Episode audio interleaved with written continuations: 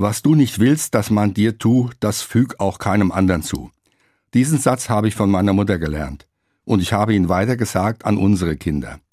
Das altmodische Sprichwort gibt einen guten Tipp fürs Leben.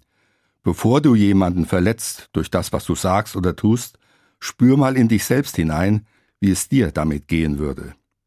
Geh behutsam mit anderen Menschen um, sei lieber barmherzig als gefühllos. Was du nicht willst, dass man dir tut, das füg auch keinem anderen zu. Ich bin überzeugt, wenn ich den Satz beherzige, dann geht es mir und meinen Mitmenschen besser. Das ist ein kleiner Baustein für mehr Frieden in der Welt.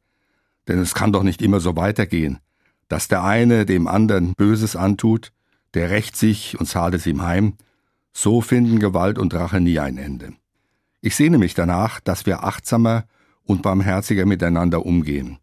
Was du nicht willst, dass man dir tut, das füg auch keinem anderen zu. Jesus kannte diesen Satz auch.